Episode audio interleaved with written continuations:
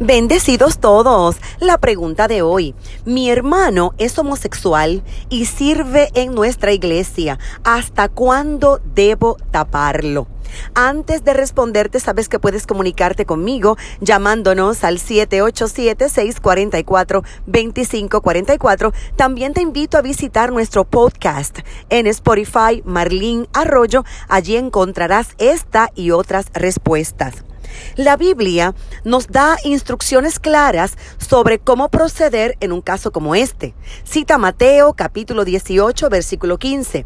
Y si tu hermano peca, ve y repréndelo a solas. Si te escucha, has ganado a tu hermano. El primer paso es conversar a solas con él. Háblale con mucho amor. Puedes ayudarle. Debes orar contra toda iniquidad, pedir perdón por los pecados y con la ayuda del Espíritu Santo comenzar un nuevo estilo de vida. Recuerda que este pecado de homosexualismo no solo tiene sus raíces en violaciones, experiencias sexuales con el mismo sexo a edad muy temprana, sino también por la iniquidad que carga desde antes del nacimiento. La Biblia dice en el Salmo 58 versos 3 al 5, desde la matriz están desviados los impíos. Desde su nacimiento se descarrían los que hablan mentiras. Tienen veneno como veneno de serpiente. Se nace con iniquidad y hay que libertar a tu hermano con sabiduría, conocimiento y amor.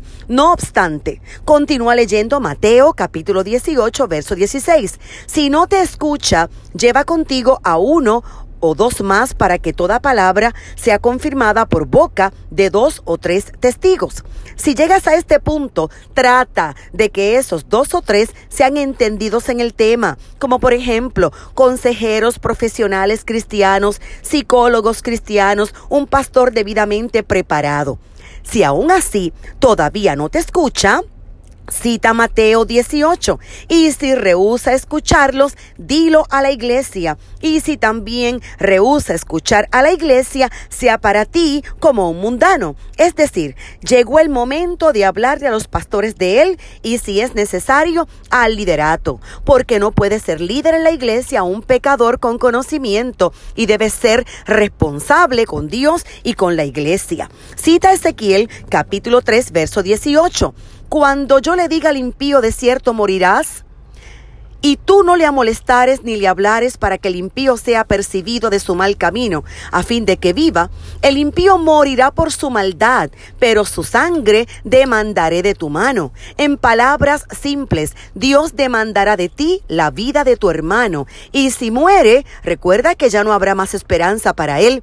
Me parece muy relevante advertir sobre las consecuencias de pecar de muerte estando en Cristo. Cita Hebreos, capítulo 10, verso 20 porque si continuamos pecando deliberadamente después de haber recibido el conocimiento de la verdad, ya no queda sacrificio alguno por los pecados. También cita Santiago 3.1, no os hagáis maestros muchos de vosotros, sabiendo que recibiremos un juicio más severo, de manera que el juicio de Dios es peor para los que han conocido la verdad del Evangelio que para aquellos que no han conocido. En conclusión, actúa hoy mismo conforme a las sagradas escrituras y decide no ser cómplice del pecado. La palabra del Señor también enseña que los homosexuales no entran al reino de Dios.